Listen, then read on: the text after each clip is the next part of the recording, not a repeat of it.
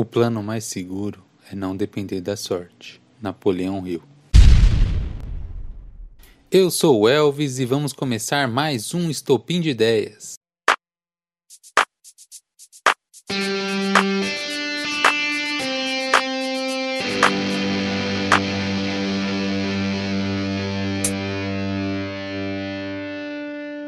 Hoje nós vamos falar dos famosos livros de autoajuda.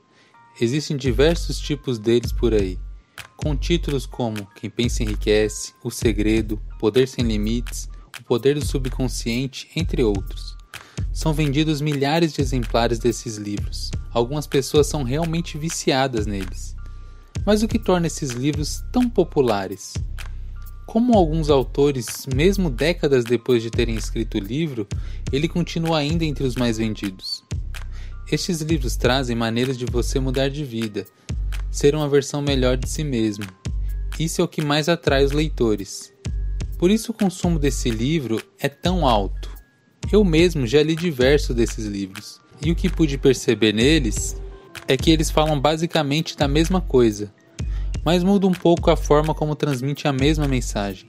Cada autor escreve da sua forma, mas se você analisar friamente, todos eles falam da mesma coisa. Tem um objetivo, acredite nele, pense nele todos os dias, tenha disciplina, seja positivo, tenha um plano de ação para alcançar o seu objetivo. E, voa lá, seu objetivo vai se concretizar. A maioria dos livros de autoajudas são resumidos desta maneira.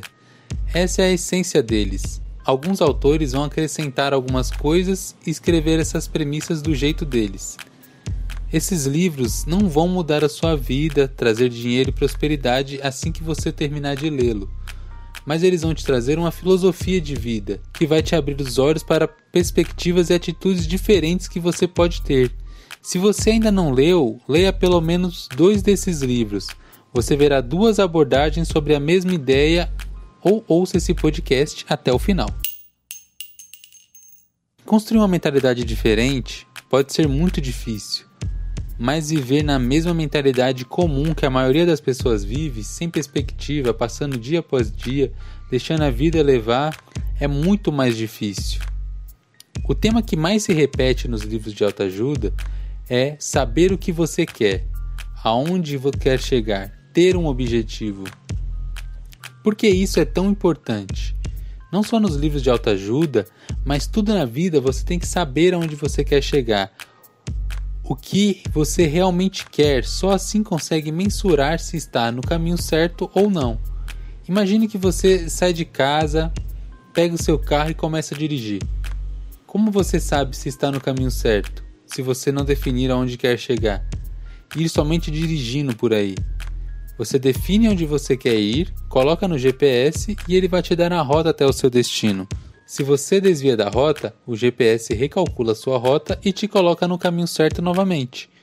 Isso só é possível porque você colocou no GPS para onde você quer ir. E é assim também na sua vida. Se você tem um objetivo, fica mais fácil medir e planejar o caminho até ele.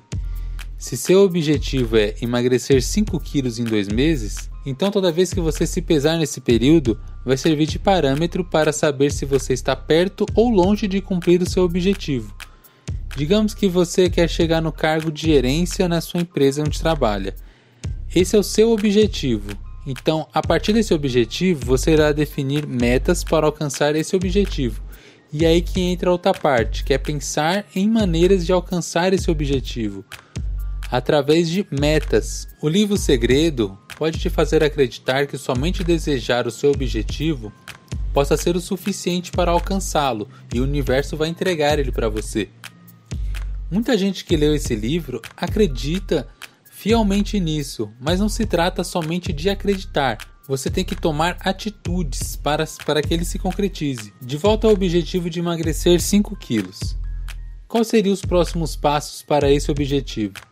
Marcar uma consulta no nutricionista, seguir a dieta que ele passar, se inscrever na academia, comprar roupas apropriadas para treinar, pedir para o instrutor montar o seu treino de acordo com seu objetivo e treinar X dias na semana. Pronto, você tem um plano de ação para alcançar a sua meta. Os 5 quilos não vão desaparecer do seu corpo pelo simples fato de você desejar que ele suma, mas sim porque é um conjunto de ações que você vai tomar para fazer isso acontecer. O fato do universo dar para você é isso, você vai dar a oportunidade para isso acontecer. A parábola do agricultor na Bíblia conta que dois agricultores oraram a Deus pedindo a chuva, mas somente um preparou a terra. Ou seja, não adianta só, somente pedir e estabelecer o seu objetivo. Você tem que tomar atitude para que ele acontecer. Com um plano de ação, se você se desvia do seu caminho, você pode fazer ajustes nas suas metas e retornar ao encontro do seu objetivo, assim como o GPS recalculando a rota. Na maioria das vezes, as coisas não acontecem como nós planejamos, então temos que ser resilientes para conseguir continuar no caminho estabelecido, e isso nos faz entrar no segundo tema abordado pelos livros de autoajuda. Seja positivo. Mas não no sentido de ser igual aqueles personagens da Disney sempre alegres, mas no sentido de, apesar das adversidades, você enxergar as coisas de outra maneira. Quantas vezes você já viu alguém, ou até mesmo você, falando que nada vai dar certo, que não consegue realizar aquilo que deseja? O ser positivo nesse caso é não deixar se abalar pelos problemas que surgirem, é conseguir agir apesar de estar contra a maré às vezes. Você não precisa estar sempre alegre, sempre falando que tudo vai dar certo, mas trabalhar a sua mente para não travar quando você não vê saída. Pensar positivo que você vai arrumar alguma alternativa ou até mesmo abrir mão do objetivo, porque nem sempre tudo que desejamos hoje vai fazer sentido daqui a algum tempo. Pense no seu objetivo todos os dias. No livro Segredo, fala para anotar no papel e ler todos os dias. Isso pode se traduzir em se lembrar de onde você quer chegar e estar sempre vendo as metas que dá para você fazer no dia para te aproximar do seu objetivo. Temos que fazer constantes revisões nos nossos objetivos, assim nunca vamos deixar ele de lado. Acredite no seu objetivo. Se você está correndo atrás de algo que não acredita, então é óbvio que logo você vai abandonar o caminho do seu objetivo. Então faça aquilo que você acredita e acredite em si mesmo. Acredite que você pode chegar lá. No livro Metas de Brian Tracy, ele ensina a ginástica de ideias, que consiste em você anotar tudo que é possível fazer para alcançar o seu objetivo. A partir daí, você analisa e separa o que é possível fazer e pode usar essas ideias para fazer o seu plano de ação para alcançar o seu objetivo. O plano de ação é fundamental para você alcançar o objetivo. Ele é um conjunto de ações que é necessária para que seu objetivo seja alcançado. Todo objetivo sem um plano de ação é só um sonho, muitas vezes sempre distante. Agora, se você se prepara, ele vira um projeto então ele é mensurável e pode ser organizado e planejado. Não viva somente de sonho, torne-os reais. Fazer um plano de ação não vai fazer seu objetivo se cumprir instantaneamente. O principal é agir. Parece óbvio, mas muita gente ignora essa parte. Nisso entra o último tema, a disciplina, a capacidade de fazer as tarefas mais chatas todos os dias sem desistir. Talvez essa seja a parte mais difícil. Aqui que muitos falham, essa, é a, essa parte é um divisor de águas. Você não pode trabalhar no seu objetivo só de vez em quando. Você tem que trabalhar nele com disciplina e treinar essa disciplina é fundamental. Faça aos poucos, comece pequeno, mas consistente e depois expanda. Se você quer correr uma maratona, no primeiro dia você não vai correr 15 km de uma vez, mas você vai correr primeiro 500 metros, depois 1 km, 3 e assim vai aumentando gradativamente. Vai no seu ritmo. Assim fica mais fácil de trabalhar a disciplina. A disciplina é um hábito e pode ser adquirido. E seguindo todos os passos anteriores, fica mais fácil de você ter essa motivação para manter a sua disciplina. Tudo isso vai ajudar a criar uma nova mentalidade. Você terá uma nova visão, onde você pode enxergar que é possível chegar a outros patamares, mas você não deve parar por aí.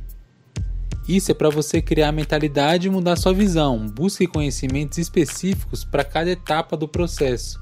Aí que entra os outros tipos de livros, mais práticos e menos filosóficos. Eu chamo essa parte de fase 2. Nessa fase eu li livros como O Milagre da Manhã, que o conteúdo em si é muito parecido com o da fase 1, mas ele ensina que podemos estabelecer um horário e organizar um tempo para as ações do nosso objetivo. A mente organizada me mostrou como o cérebro funciona e como acontece o processo de pensamentos. E o mais importante deles, a arte de fazer acontecer, que eu vou falar mais na dica cultural. Os livros de autoajuda vão te dar uma base para você entrar no mundo em que você pode realizar os seus objetivos, mas não pare neles. Busque sempre mais conhecimento e ferramentas para você alcançar aquilo que você sempre quis.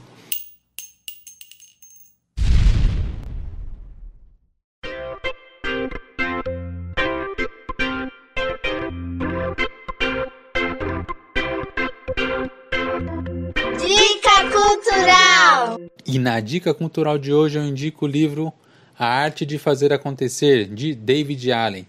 É um livro que ensina um método GTD, Get Things Done. É um método organizacional totalmente adaptável para qualquer pessoa. Com o método GTD, você pode desde organizar a casa até organizar o seu trabalho. Esse foi um dos livros que mudou a minha vida. Ele é, hum, é um livro bem prático, ensina passo a passo como, como aplicar o método e ele faz muita diferença quando você o coloca em prática. Você aprende a pensar numa forma diferente e a controlar todas as suas tarefas, seja elas quais forem. Esse episódio conta com o apoio da loja Tendencio, que possui camisetas incríveis que você pode escolher entre as 15 cores a que mais combina com você. E com o cupom Estopim de Ideias você ganha 10% de desconto. Acesse www.tendencion.com e confira.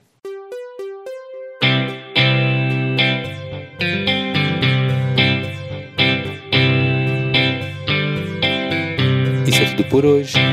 Espero que vocês tenham gostado e até a próxima.